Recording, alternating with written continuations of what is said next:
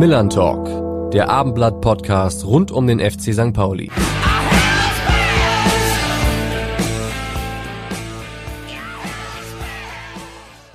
Und damit moin und herzlich willkommen zur ersten Folge der Saison 2021-22. So langsam aber sicher steigt das Kribbeln. Am Wochenende startet die zweite Liga in die neue Saison und der FC St. Pauli trifft am Sonntag im Nordderby auf Holstein Kiel. Also ich habe so langsam wieder richtig Bock auf Zweitliga-Fußball und ich denke mal, meinem Kollegen Carsten Harms geht es da ziemlich ähnlich.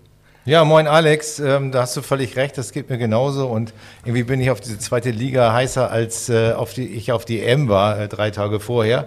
Ähm, und insofern, und ich freue mich natürlich auch, dass äh, zumindest in Teilen wieder Fans dabei sein dürfen. Ja, das geht mir auf jeden Fall auch so. Und es wird zwar noch ein langer Weg sein, bis wir wieder Normalität, glaube ich, in den Stadien haben. Ich glaube, da sind wir uns einig. Ähm, aber jeder Fan, der da ist, ist natürlich eine Bereicherung. Und ich denke mal, das wird unser Gast heute uns auch bestätigen können. Und wer das ist, verrät uns natürlich auch heute wieder Rainer Wulff. Die Spannung steigt in den Tagen vor dem ersten Spieltag der neuen Saison. Willkommen zum 17. Millern Talk Podcast, sicher mit einem Blick in die sportliche Gegenwart und dem Versuch einer Prognose. Zu Gast ist heute ein Mann, der seit zwei Jahren beim FC St. Pauli in der ersten Reihe steht, aber dennoch gerne eher hinter den Kulissen arbeitet. Nervenstark und standhaft, wenn es nicht gleich läuft. Und deshalb durchaus erfolgreich. So kennen wir ihn, unseren Geschäftsleiter Sport. Hier ist Andreas Bornemann. Nervenstark? Das, das hört man gerne, oder? Herzlich willkommen, Andreas. Ja, absolut, absolut. Ich fand es äh, sehr gut beschrieben und äh, Schönen Dank dafür erstmal. Ist das deine Podcast-Premiere eigentlich? Oder? Hier in Hamburg auf jeden Fall. Ja. Ich habe schon mal einen oder anderen Podcast in der Vergangenheit gemacht, aber äh, in Hamburg ist es tatsächlich jetzt Premiere. Ja. Und wie sieht es als Konsument aus? Äh, nimmst du dir die Zeit, auch Post Podcasts zu hören oder ist das äh, eine, noch eine fremdere Welt für dich? Doch, tatsächlich. Das äh, habe ich vor einiger Zeit, hat mich mein, mein großer Sohn so ein bisschen drauf gebracht. Mhm. Also, also zu Zeiten, als wir noch Auswärtsspiele gucken durfte, sozusagen, habe ich ja häufig die Gelegenheit genutzt, an, um unsere Spiele herum dann eben auch vielleicht so die nächsten Gegner schon mal zu gucken. Wenn man dann irgendwann abends oder spät abends zurückfährt oder in der Nacht, da kann man nicht mehr so viel telefonieren. So nach 0 Uhr ist dann irgendwann mal Schluss, da findet man niemanden mehr, den man anrufen kann, um die letzten Kilometer zu überbrücken. Und dann habe ich wirklich gerne auch immer mal wieder ein paar Podcasts von Leuten oder mit Themen oder so, die mich interessiert haben äh, dann tatsächlich auch im, im Auto konsumiert. Hast du einen Geheimtipp für uns, welchen wir uns mal anhören sollten? das geht irgendwie querbeet, was gerade so eigentlich eher so Themen aktuell, also mhm. natürlich äh, lange Zeit in Herrn Drosten und so weiter verfolgt, in diversen Podcasts, aber natürlich auch alles, was so rund um den Fußball äh, passiert, äh, waren da immer wieder, finde ich, ganz äh, spannende Leute dabei, die auch mal so Einblicke in, in ihr Leben oder ihr Arbeitsleben oder Dinge geben, die man sonst ja eigentlich so nicht mitbekommt. Mhm. Bevor wir es vergessen, wir müssen gratulieren. Du Richtig. hast deinen Vertrag verlängert. Äh, herzlichen Glückwunsch dazu. Ja, Über deine gut. Laufzeit ist noch nicht so richtig was bekannt geworden. Man munkelt, dass du exklusiv bei uns das äh, Geheimnis lüften wolltest. Stimmt das? Tatsächlich, ja. ja munkelt man. Ja, da, da, muss ich euch leider enttäuschen. Das ist ja bei mir eher so ein bisschen gute Sitte. Ich hatte ja damals auch bei meiner ersten Vertragsunterschrift, ist auch nie bekannt geworden, für wie lange ich eigentlich unterschrieben habe. Deshalb äh, hätte ich auch nichts dagegen gehabt, wenn wir das einfach gemacht hätten. Das war ja eine vorzeitige Verlängerung, das heißt, mein Papier wäre ja auch noch ein bisschen gelaufen, aber äh, ich glaube, wir haben eine ganz äh, interessante, spannende Phase hinter uns und haben irgendwie auch festgestellt in den, in den Gesprächen, dass wir, äh, und da rede ich jetzt immer vom Verein, Präsidium, Aufsichtsrat sozusagen, einfach auch äh, eine gemeinsame Idee haben, wo es, wo es vielleicht die nächsten Jahre noch hingehen soll. Und deshalb war das eigentlich ein ganz logischer Schritt und äh, ja, ein bisschen müsst ihr mich noch ertragen, wie lange verrate ich euch jetzt hier nicht. Ne? Ja, aber auch bei Spielern äh, habt ihr das ja sozusagen euch abgewöhnt, äh, Vertragslaufzeiten äh, bekannt zu geben. Das war in der Vergangenheit anders. Äh, was steckt dahinter dieser Strategie? Ja, also grundsätzlich bin ich ja eigentlich auch so, dass man sagt, wir, wir sind ja in, in Vertragsdetails und Dinge ja auch sonst sehr zurückhaltend. Also wir schreiben nicht, wer was verdient, wenn wir dann ablösen, ist es ja auch mittlerweile eher so, dass die Vereine sich da sehr zurückhalten, wo früher ein bisschen transparenter waren. Da wird auch häufig so ein bisschen, ja, was steht da äh, bei Transfermarkt oder sonstigen Foren da irgendwie drin und dann wird, man da, wird da irgendwas hochtaxiert. Wir haben einfach irgendwie festgestellt, dass es und ich das schon in den letzten Jahren eigentlich eher für alle, also nicht nur jetzt für mich, sondern für alle eher die, die Arbeit etwas erschwert, als dass es erleichtert, wenn, wenn immer bekannt ist, wann ein Vertrag ausläuft. Es, es rieselt ja doch meist irgendwie über den Berater oder den Spieler oder die Spieler selbst mal irgendwie durch.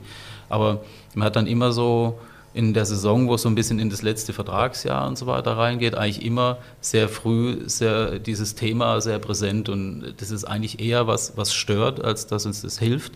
Und ich glaube jetzt auch, äh, die breite Öffentlichkeit kommt da auch gut mit klar, weil sie eigentlich auch irgendwo einordnen können, äh, der wird jetzt nicht für zehn Jahre unterschrieben haben, weil das wir für Fußball irgendwie fünf Jahre bei den Verträgen auch die Obergrenze ist.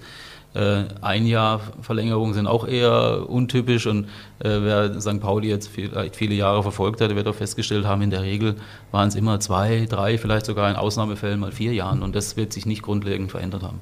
Hm. Spannend ist es trotzdem, das zu wissen. Damit müssen wir wohl leben. Auf jeden Fall wirst du uns weiter erhalten bleiben. Äh, gab es eigentlich in den zwei Jahren mal Zweifel, äh, dass du überhaupt deine erste Amtszeit äh, unbeschadet überstehst? Es gab ja durchaus sportlich turbulente Momente. Ja, ich selber hatte die nicht, andere wahrscheinlich schon, vermutlich. Das ist ja immer im Sport. Wenn es nicht läuft, dann äh, ist doch logisch, dann wird äh, analysiert und recherchiert, wo, wo kommt es her, das ist, ist es die Mannschaft, ist es der Trainer, ist die Mannschaft schlecht zusammengestellt, das sind ja immer auch die, klar auch die Fragestellungen, die auf der Hand liegen. Aber ähm, das Entscheidende für mich jetzt auch zu sagen, äh, es macht Sinn, hier weiterzugehen, war einfach auch die Tatsache, wie wir gemeinsam die wirklich auch turbulenten Phasen und vor allem die turbulenteste wahrscheinlich so im letzten Winter äh, gemeinsam durch und überstanden haben. Und das äh, gibt einem einfach ein gutes Gefühl, dass, es, dass da von großem gegenseitigem Vertrauen geprägt ist und deshalb äh, freue ich mich, dass es hier auch noch weitergeht. Seit dem vergangenen Winter geht es ja im Wesentlichen auch in die genau richtige Richtung. Ähm, wie groß ist denn bei dir die Vorfreude auf die neue Saison oder äh, ist, ist, der Stress der Kaderplanung so stark, dass, dass so, ein, so ein Freudegefühl, Vorfreudegefühl gar nicht aufkommen kann? Doch, doch, das kommt. Oder vor allem äh, jetzt schon auch am, am, Samstag oder so mal wieder ein paar Leute im Stadion. Das war wieder echt äh, ein, ein so äh, schönes Erlebnis, ne? weil das eine, eine lange Phase war. Wir hatten dann nach dem Restart mal äh, ähnliche Kulisse mit zweieinhalb, dann war es Nürnberg schon wieder 1000 und danach war im Prinzip äh, nichts mehr los. Dann hat man ein bisschen leicht verwundert die Europameisterschaft verfolgt, ne, wo wir noch die Diskussionen um 10 Prozent oder 4000, 5000 geführt haben und hat dann, dann schon irgendwie volle Stadien äh, gesehen. Ja, die, die, Vorfreude ist so ein Mix daraus. Ne? Natürlich so die, die Anspannung, gehen die Dinge wieder auf, ja, die man sich überlegt hat. Was, was passiert noch, weil sind ja doch immerhin jetzt noch gute fünf Wochen bis, bis oder fast fünfeinhalb bis, bis Ende äh, Transferfenster und Periode. Was passiert da? Wie kommt man aus den Startlöchern und so weiter? Ne? Weil natürlich völlig klar, der, die, vor allem die Rückrunde bei den meisten noch präsenter als die Hinrunde ist und dadurch natürlich auch wahrscheinlich ein Stück weit eine gewisse Erwartungshaltung einhergeht, die, die dann vielleicht dann auch wieder ein Stück weit äh, einem in, in Kribbeln verursacht. Dahingehend funktioniert es dann auch und kommt man gut aus den Löchern, aber die Vorfreude überwiegt da eindeutig. Wie nimmst du denn den Transfermarkt im Moment wahr? Freddy Bobic hat neulich fast schon im TV gefleht, dass da mal bitte Bewegung reinkommen möge, dass mal irgendwie so ein bisschen Geld im Markt zirkuliert. Ähm, alle sind so in Lauerstellung. Hat das mit Corona zu tun? Hat das mit der EM zu tun, weil es einfach ein Turnierjahr ist, wo es ja immer etwas später losgeht? Wie, wie nimmst du das wahr? Also wird wie immer wahrscheinlich ein Mix, aber ich glaube, der, der Hauptgrund liegt tatsächlich einfach, dass, dass dem System äh, ein bisschen das Geld abhanden gekommen ist. Ja, sag mal, der, der, der, Fernsehvertrag wird geringer, Zuschauererlöse, ich meine, äh, ob das internationale oder nationale äh, Themen sind. Und da werden natürlich alle ein Stück weit vorsichtiger, auch zu Recht, ne? weil, weil ja auch, und es ist immer so an, an so Krisen, wenn ich weiß, ich muss jetzt äh, die nächsten ein oder zwei Jahre überstehen. Ja, dann stelle ich mich darauf ein, passe es an und weiß aber, okay, da ist Licht am, am, Horizont und da kann ich mehr oder weniger wieder davon ausgehen, dass alles äh, vielleicht ein Stück weit so sein wird, wie es davor war. Und, und nichts davon haben wir eigentlich und das erschwert natürlich die Planung extrem. Es gibt jetzt so ein bisschen so ein leichtes äh, mal, Funkeln vielleicht am Horizont, aber keiner weiß, wie schnell das vielleicht auch sich wieder verändern kann, ohne dass ich das jetzt irgendwie hier groß herbeireden möchte. Ich, ich bin einfach äh, äh, zuversichtlich, dass die ganzen Impfthematiken und so weiter vorangehen, dass dadurch eben auch vielleicht ein anderer Umgang mit Inzidenzen und so weiter irgendwann mal auch, auch stattfindet. Und dass wir zu einer zwar anderen, aber ein Stück weit wieder zu einer Normalität zurückkehren können. Und das natürlich dann auch die Vereine und, und alle wieder ein Stück weit auch mutiger agieren lässt und dass dann eben auch so diese, diese Bewegung da reinkommt. Im Moment haben sie alle so, was macht denn der Verein? Ja, wenn die jetzt mal wieder mutig einen Transfer machen, dann können wir vielleicht dann auch und so weiter. Ne? Und irgendwo wartet jeder, dass irgendeiner diesen, diese Domino-Steinchen mal irgendwie in Bewegung bringt. Aber ob das kommen wird, vielleicht am ehesten durch die Vereine, die durch Investoren oder vielleicht dann jetzt äh, viel zitierten Werksvereine und so weiter, die vielleicht ein bisschen was anderes im Kreuz haben, dass sie sagen, hey, vielleicht ist das unsere Chance, ja, auch mal vielleicht kleine oder größere Lücken zuzulaufen, weil wir vielleicht ein bisschen mutiger agieren können als andere. Also da spielen wirklich sehr viele Dinge mit, mit rein, aber ich glaube vor allem auch so ein bisschen allen noch ein Stück weit auch, der Schrecken ist vielleicht ein bisschen zu negativ in den Gliedern hängt, dass eigentlich niemand äh, erwartet hätte, dass, dass sowas passieren kann in der Form. Wir hatten mal, ich glaube, 2002, glaube ich, wenn ich mich recht erinnere, so diese Kirch-Thematik, wo mal irgendwie die dritte oder vierte TV-Gildrate da irgendwie geplatzt ist und dann haben sie auch schon, oh, der Fußball, das ist das Ende und so weiter und hat sich dann wieder relativ schnell gerappelt. Aber jetzt einmal die Krise, sagen wir, diesen Ausmaßes oder so, ja, die, die hat es, äh, zumindest solange ich mich erinnern kann, nicht gegeben und hätte, glaube ich, auch keiner für möglich gehalten. Ihr seid ja relativ gut noch äh, wirtschaftlich durch diese Krise gekommen, durch, durch verschiedene Faktoren. Ähm, wie weit seid ihr denn jetzt mit eurer Kaderplanung? Ähm, wird das Team, das ja jetzt auf dem Trainingsplatz ist, auch das sein, was am 31. August noch da ist? Also wenn die Transferliste schließt? Ja, also ich, da würde ich mich jetzt nie zu 100 Prozent festlegen können. Also sag mal, unsere Absicht ist ja, das haben wir relativ früh gesagt, schon den, den Kern, die Achse, sag mal, die für uns sag mal, aus unserer Sicht auch wichtigen und maßgeblichen Spieler Möglichkeit halten zu wollen, weil das bietet dann eben das Fundament, worauf du die weiteren Schritte sozusagen auch und Steine draufsetzt. Und es wäre natürlich aber vermessen zu sagen, dass wir diejenigen sein können, die unter Umständen was verhindern, wenn für irgendeinen Spieler eine wahnsinnige Option sich auftut. Das, da muss man einfach ehrlich und realistisch sein. Aber äh, im Moment sind wir da guter Dinge und planen und, und haben natürlich vielleicht irgendwie noch ein, zwei äh, Ideen oder Positionen, wo wir gerne auch selbst nochmal noch bis zum Ende des Transferfensters vielleicht ein Stück weit was an dem Kader werden noch verändern wollen. Hm, das klassische Spielerscouting im Stadion gibt es ja de facto seit 16 Monaten nicht. Hast du dich an dieses digitale Spielerscouting gewöhnt und generell, wie digital läuft so ein Transfer überhaupt ab? Also von der Einigung mit dem Spieler bis zum ersten Trainingstag? Es ist schon äh, digitaler geworden, als es früher war. Sag mal, diese, diese ähm, das reine tatsächlich mit Live-Scouting-Sichtung und so weiter, die sind ja ähm, schon, schon ein Stück weit dahingehend verändert worden, dass man vielleicht immer die Prozesse ein bisschen umgedreht hat. Also das heißt, man, man versucht jetzt im Vorfeld, sag mal, äh, vielleicht viel klarer nochmal seine, seine eigenen Anforderungsprofile zu schärfen, auch sag mal, vielleicht auch tatsächlich auch mit Daten sozusagen zu füttern, dass man eben Vergleichsmaßstäbe hat, vielleicht auch zu anderen Ligen oder anderen, anderen Spielern innerhalb der Liga und geht dann vielleicht so ein bisschen gezielter, ja, wenn, so ein Filter mal drüber läuft, auf die Kandidaten dann vielleicht dann los und intensiviert sozusagen das Scouting, in dem Fall halt dann eben auch über die üblichen Y-Scout, Instat und was es sonst da irgendwie gibt um vielleicht die Eindrücke dann auch von den Daten auch tatsächlich äh, in, in, den visuellen Bildern sozusagen zu verfestigen. Und das hat natürlich schon äh, stärker und stark äh, in den letzten Jahren zugenommen in dem Bereich und ist wahrscheinlich noch gar nicht am Ende. Hm. Das heißt, ihr habt unterschiedliche Scouting-Software, die ihr dann quasi füttert. Wer, wer macht das bei euch? Also wer macht die Datenpflege? Jeder, also wir haben unterschiedliche Leute. Natürlich ist es in diese Daten-Scouting-Analyse in, in einer engen Verbindung sagen wir, mit, dem, mit dem Analysten der ersten Mannschaft, weil er natürlich auch sehr stark mit dem jeweiligen Gegner auseinandersetzt, aber natürlich primär eigentlich in der Scouting-Abteilung angedockt. Wir haben da so ein, seit, seit vielen Jahren jemanden dabei, der äh, im Hauptberuf sagen wir, in einem anderen Segment unterwegs ist, Mathe, Physik, EDV, Informatik, so typisch, ne, der aber einen großen Spaß daran hat, äh, gewisse Algorithmen, Daten und so weiter zu lesen, weil du kriegst Unmengen mittlerweile an Datenmaterial und die Kunst ist halt einfach, das für dich Relevante, das Wesentliche vom Unwesentlichen und so weiter nachher zu trennen, dass man nicht äh, zu sehr dann Äpfel mit Birnen wieder vergleicht.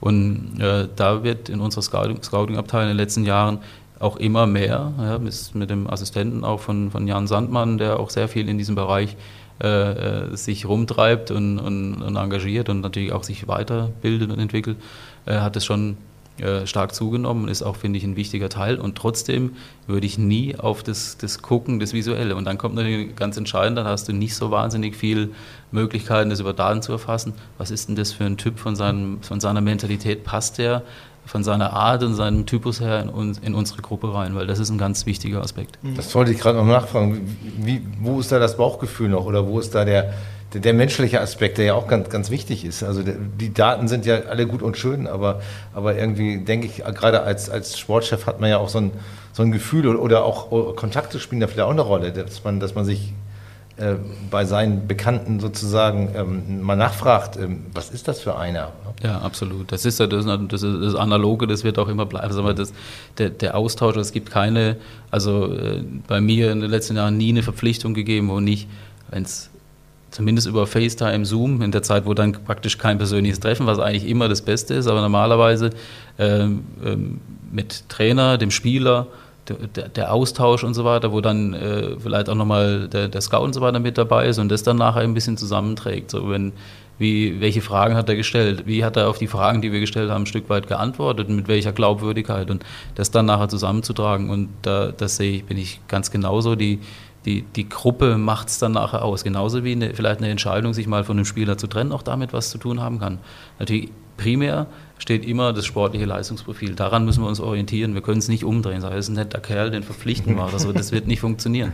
Aber das, der andere Aspekt, dass, der, dass wir sagen, der passt in die Gruppe, der bringt da nichts durcheinander äh, von seinem Charakter, von, seinem, von seiner Mentalität, wo er auch selber sich noch hinentwickeln will zusammen mit uns, das ist schon äh, ganz, ganz wichtig. Und deshalb muss auch immer äh, der Trainer, der nachher dann auch im, im, im, tagtäglichen Austausch auf dem Platz und so weiter mit dem agiert, muss da auch in dem Gespräch versuchen, ein Gefühl zu entwickeln. Und natürlich nutzt man, äh, wenn man jahrelang im Fußball ist, mal man weiß, der, der, der hat mit dem gespielt, äh, die, die, Trainer kennen sich, die haben zusammen ihre Ausbildung gemacht, der hatte den und so. Ist, ist völlig normal, dass man sich auch da äh, noch ein paar Informationen einholt, um, um da vielleicht dann irgendwo eine Fehlverpflichtung nach Möglichkeit zu vermeiden. Hm. Werden Verträge noch per Post eigentlich verschoben oder wie läuft Nein, so eine Spielermeldung ab? Also du musst den ja auch registrieren bei der DFL, denke ich mal. Das ist alles auch da, alles digitalisiert seit einigen Jahren. Ich weiß nicht, wann sie dieses äh, international TS, TMS, dieses Transfer Matching System im nationalen Bereich heißt es TOR, also TOR. Und da werden im Prinzip alle äh, erforderlichen Unterlagen, Verträge, Erklärungen, äh, medizinischen äh, Nachweis und so weiter werden da in diesem System hochgeladen und dann erfolgt die Registrierung darüber über die DFL. Also diese diese berühmten Fax-Fauxpas, die es mal gegeben hat in Köln und so weiter. Äh, also das, aber ich sag mal, die Digitalisierung heißt auch, ein WLAN oder ein Netz kann, ein Netz kann auch mal ausfallen. Und da wird es äh, dann wahrscheinlich auch eng, ne? wie, wie, du das dann machen willst, weil äh, irgendwie noch Brieftaube oder irgendwie per Fax oder so, dann ist alles lahm, dann hast du wirklich ein Problem, ja. weil die Dinge mittlerweile in die Netzwerke eingebunden sind, da könntest du auch nicht mal auf die Schnelle noch einen Fax wegschicken. Also gibt es da äh, schon noch ein paar Möglichkeiten, du kannst es abfotografieren und schicken, habe ich auch alles schon erlebt, also ja? gibt es die wildesten Dinge. Ja. Was war so das Kurioseste? Das war das Kurioseste, ich glaube, das war tatsächlich irgendwie am 31.08., das war so auf den letzten Drücker, was eigentlich kein Mensch braucht. Wo wir eigentlich, äh, es war in, in, Nürnberg eigentlich schon einen Haken an der Verpflichtung dran hatten von Matthäus Pereira von Sporting Lissabon. Und da hatten wir eigentlich eine, eine, Einigung, so mit dem Verein über eine Laie in ein Jahr in, in, der, in der Bundesliga. Und die ist dann irgendwie, je näher sozusagen der 31. gerückt ist, auf einmal immer teurer geworden und dann doch nicht und hängt noch da dran und da dran. Und, und dann haben wir eigentlich gesagt, das wird wahrscheinlich kaum mehr funktionieren. Und dann hat der Berater gesagt, es gibt nur eine Lösung, ich muss runterfahren, sonst wird das nichts. Und dann ist der mit dem in die Geschäftsstelle, dann haben sie den einen halben Tag da irgendwie sitzen lassen und so. Und dann hat sich bei denen auf einmal, so dieser Domino-Effekt, da kam einer, einen haben sie verkauft, konnten den anderen holen, auf einmal gesagt, okay, jetzt kann der gehen. und dann habe ich gesagt, okay, das ist heute mit Fliegen und weiß es nicht, dann haben die dort vor Ort einen Medizincheck und hat dann jede einzelne Seite, und es sind mittlerweile, ich weiß nicht, der, der Lizenzspielervertrag hat, glaube ich, jetzt fünf oder 38 Seiten, das ist immer größer geworden, hat jede einzelne Seite abfotografiert und hat sie mir per WhatsApp oder per SMS rübergeschickt und dann haben wir um 7.59 Uhr die letzte Seite hochgeladen. Und da hat meine damalige sozusagen Kollegin Elke May hat äh, gezittert und hat gesagt, mach das bitte nie mehr mit mir. Und das, hat sie, das haben wir zum Glück auch hingekriegt, aber das war wirklich äh, spitz auf Knopf und war wirklich kurios. Ja, ja bei, den, bei den fünf, die bisher äh, von anderen Vereinen geholt geholt habt, äh, gab es diesen Stress natürlich noch nicht, weil das Transferfenster lange offen ist. Aber kannst du mal erklären, äh, und welcher Strategie ihr bei, diese, diese, bei diesen fünf äh, war? Die kommen ja aus durchaus unterschiedlichen Ligen. Und äh, mit dem einen oder anderen hat man ja irgendwie auch so gar nicht gerechnet. Also wenn ich gerade an den äh, Jackson Irvine denke. ja, das, das, ist doch schön, wenn wir euch überraschen können. Das ist ja auch irgendwie auch immer, das, das, das meinte ich also von der, von der Herangehensweise. Und das war ja vielleicht im Vergleich zum Vorjahr oder so, also in, dem Sommer, den ersten Sommer, den ich hier erlebt habe und dann vor allem auch den, den zweiten. Natürlich der große Unterschied, dass wir jetzt in, in einer Konstellation aus Trainer, Trainerteam, auch äh, mit einer immer klarer und deutlich werdenden also mal, Spielidee und Philosophie, wo es hin soll. Und dadurch war, war uns natürlich auch schon früher und deutlicher klar, auf welchen Positionen wir vielleicht dann welche Profile dann tatsächlich auch, auch äh, suchen und, und die wir dazu holen wollen. Und so sind wir dann eben äh, Spieler, die man schon länger, die ich jetzt die beiden Nürnberger unserer damalige Zeit schon kannte oder eben auch die in der Vergangenheit vielleicht in einem anderen Zusammenhang, aber dann nicht möglich und so weiter, wie jetzt Jackson Irvine, da haben wir so schon ein, zwei Jahre immer so ein bisschen mit beschäftigt, ja. aber hat dann aus den verschiedensten Gründen nicht äh, funktioniert. Entweder hat die Position nicht gepasst oder es war nicht aufgrund der Vertragskonstellation nicht möglich. So und, und, und so hat man natürlich immer noch äh, fortlaufen, sagen wir irgendwie ein bisschen sein Schattenteam oder Spieler und so weiter, die man dann einfach sagt, okay, jetzt geht's nicht, aber deshalb müssen wir den jetzt nicht irgendwie äh, in die Tonne treten, sondern dafür ist natürlich die digitale Welt, wo man da mal äh, seine Shortlist und seine Listen und so weiter weiterführt und immer irgendwie aktualisiert und dann sagt, wenn es tatsächlich die Konstellation hergibt, das Profil gesucht wird, dann können wir den wieder rausziehen und so war es jetzt äh, letztendlich auch bei Jackson Herman. Mhm, euer Kader ist noch relativ groß von der Manpower her. Das Thema hatten wir in der Vergangenheit ja auch schon immer mal wieder. Wie gedenkt ihr, äh, da so ein bisschen mehr ja, den zu straffen und ein bisschen, bisschen zu verkleinern? Was, was für mhm. Ideen habt ihr? Ja, das ist natürlich schon, wir haben ja schon deutlich verknappt. Also wir kommen irgendwie von, also wenn man rein jetzt, äh, muss man immer gucken, was ist denn jetzt unser Kader. Ne? Also wenn wir jetzt im Moment die, die Trainingsgruppe sich anschaut, weil ich sage mal, ich sehe immer, und das haben wir auch bewusst so gemacht, die U23 und die Lizenzmannschaft ist für mich eins. Ja, das ist die, die, die, die erste äh, äh, Herren-Profimannschaft und die zweite Profimannschaft. Und die Gruppe muss so groß sein, dass du sozusagen immer zwei Teams daraus gut bestücken kannst. Sie darf aber nicht zu groß werden. Und das heißt, heißt natürlich, weil in der Regel oben bei der Lizenzmannschaft eher in der, ich habe immer so eine Daumen 18 plus 3 plus 3, das ist so die 24, das kann auch 5, 26 und so weiter sein, aber danach wird es vom Handling, wenn alle gesund sind, auch schwierig. Und da fängt es aber dann auch schon an, da musst du differenzieren. Dann darf die zweite Mannschaft natürlich nicht auch nochmal mit 20, 25, sonst ist die Gruppe insgesamt mit 50 Leuten viel zu groß. Weil jedes Wochenende sitzen irgendwie 15 äh, irgendwo auf der Tribüne, die gar keine Chance haben zu spielen.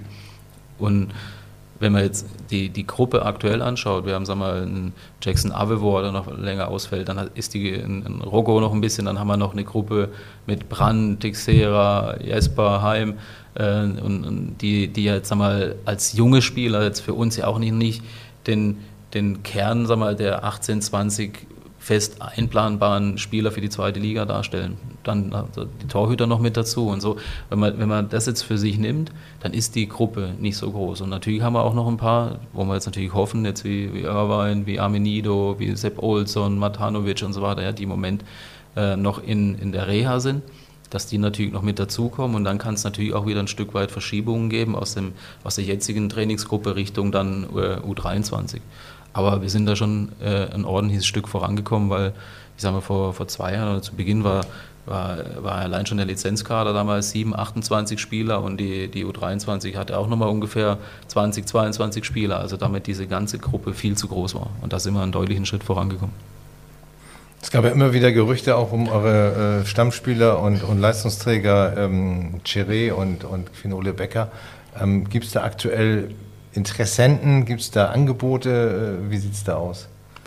Ja, die Interessenten, also die sind immer wieder irgendwo, das, das merkt man einfach auch in den Gesprächen mal irgendwie mit, mit Kollegen. Wir haben ja auch immer irgendwie den Austausch, wenn wir den, die Erstligakader uns mal so angucken, sagen, wo könnte was sein und dann fühlst du da mal vor, dann, dann kommt natürlich auch immer mal zur Sprache, was habt ihr mit dem vor, mit jenem vor und so weiter, wie ist da die Situation. Aber es ist äh, in, in keinem Falle jetzt irgendwie so, dass wir da uns jetzt gerade in Verhandlungen befinden würden, wo es jetzt irgendwie ein, ein Angebot gibt, wo es jetzt praktisch nur darum geht, äh, die Höhe jetzt da irgendwie auszuloten. Aber ich sage immer, das, das, ist heute, das ist der 21.07., da kann ich mir gut merken, das ist heute, weil heute meine Mutter 75 wird. Das ist, oh, herzlichen das ist ein ganz wichtiger, wichtiger Termin, dass da, dass da bis zum 31.08. einfach noch ein langer Weg hin ist. Und deshalb, äh, ich, ich sage mal, diesen Dominoeffekt, du hast ja vorher angesprochen, das kann dann auf einmal dazu führen. Ich schätze mal, dass halt jetzt auch die, die Bundesliga-Vereine, die ja noch zwei Wochen später dran sind mit ihrem Start, so dass die natürlich jetzt schauen, dass sie äh, sagen wir, ihre zentralen äh, Kernpositionen besetzt bekommen, möglichst günstig, möglichst gut. Das ist so. Und wenn, wenn sie das geschafft haben, dann werden sie irgendwann mal gucken, ja, läuft es jetzt mit den Zuschauern, wie, wie, sicher sind wir uns und haben wir vielleicht tatsächlich durch den Transfer auch selber noch ein bisschen äh, äh, Manövriermaße in der Kasse und vielleicht das ein oder andere, wo wir das Gefühl haben, das würde jetzt passen, noch irgendwie erledigen zu können. Und, und deshalb stand heute, wie gesagt, 21.07. Äh, gibt es kein Angebot, aber es gibt immer wieder äh, äh, Gespräche und Themen um einige unserer Spiele herum und man wird nicht wissen, äh, ob das bis zum 31. so bleibt, wie es heute ist. Macht eigentlich Einkaufen oder Verkaufen mehr Spaß als Sportdirektor? immer, ja, immer sagen wir, einkaufen oder immer entwickeln. Also willst du immer was haben, willst du, wenn, wenn du was abgeben musst. Und, und äh, auch wenn das vielleicht mit einer entsprechenden Ablöse oder so dann irgendwie in an und garniert oder versüßt wird oder so, ja, ist es erstmal ein Indiz dafür, du hast einen guten Spieler verloren. Ja, jetzt muss, müssen wir uns einfach sagen, mit unserer Stellung sag mal, in diesem Gebilde sag mal, national als einer äh, von 36 Vereinen in der äh, ersten zweiten Liga, die dann einfach ähm, auch immer wieder vielleicht auch ein Stück weit als Teil ihrer, ihres äh, Modells sozusagen auch damit leben oder vielleicht sogar auch den Anspruch haben, immer mal wieder einen so weiterzuentwickeln, dass er vielleicht schneller voranschreitet, als du das als Mannschaft tust. Das gehört einfach mit dazu und das hält auch, sag mal, das Unternehmen ein Stück weit auch, auch äh, am, am, Leben ist vielleicht ein bisschen zu viel, aber zumindest waren, sag mal, die, die Mats Delis oder die Henk Fährmanns äh, oder Conte-Erlöse und so weiter, die haben in der schwierigen Phase dem Verein natürlich auch in wirtschaftlicher Hinsicht gut getan, auch wenn sie uns sportlich natürlich ein Stück weit geschwächt haben. Und wenn du mich fragst, was ich lieber mag, ja, natürlich würde ich gerne sagen, Rainer, genau das Profil, den, das ist der perfekte Spieler, es ist, ist völlig egal, er noch drei Jahre Vertrag, den holen wir uns jetzt einfach, weil wir sagen, der ist garantiert die beste Lösung, die man für diese Position finden kann. Das macht natürlich deutlich mehr Spaß, als dass du dir wieder Gedanken machen musst, wie du eine große Lücke schließt. Wie schwer fallen dir so Gespräche, wenn du Spieler abgeben musst, wenn du vielleicht auch verdiente Spieler in Anführungsstrichen wegschicken musst? Schläft man in der Nacht vorher schlecht oder was macht das mit einem? Man muss einem Menschen sagen, er verliert seinen Arbeitsplatz. So, das ja. ist ja erstmal nicht vergnügungssteuerpflichtig, oder? Überhaupt nicht. Also das, das wird auch immer irgendwie so, der fegt da irgendwie durch und dann ist es ihm irgendwie egal. Also zum, zum einen sage ich mal immer, ich bin selber auch schon mal Leidtragender gewesen für solche Entscheidungen. Das ist auch ein Teil des, des Profi-Leistungssports. Wenn ich, wenn ich sage, ich, ich nehme die Vorzüge dieses, dieser, dieser, dieses Geschäfts oder wenn wir es so nennen, oder dieser Branche, die heißen, ich kann mein, mein Hobby zum Beruf machen. Sag mal, als Spieler ja noch jetzt äh, äh noch viel mehr, äh, weil das, das, ist ja von deinem Kindheit an wahrscheinlich bei den meisten der Traum ist, das so zu realisieren. Ich, ich spiele Fußball und werde dafür bezahlt.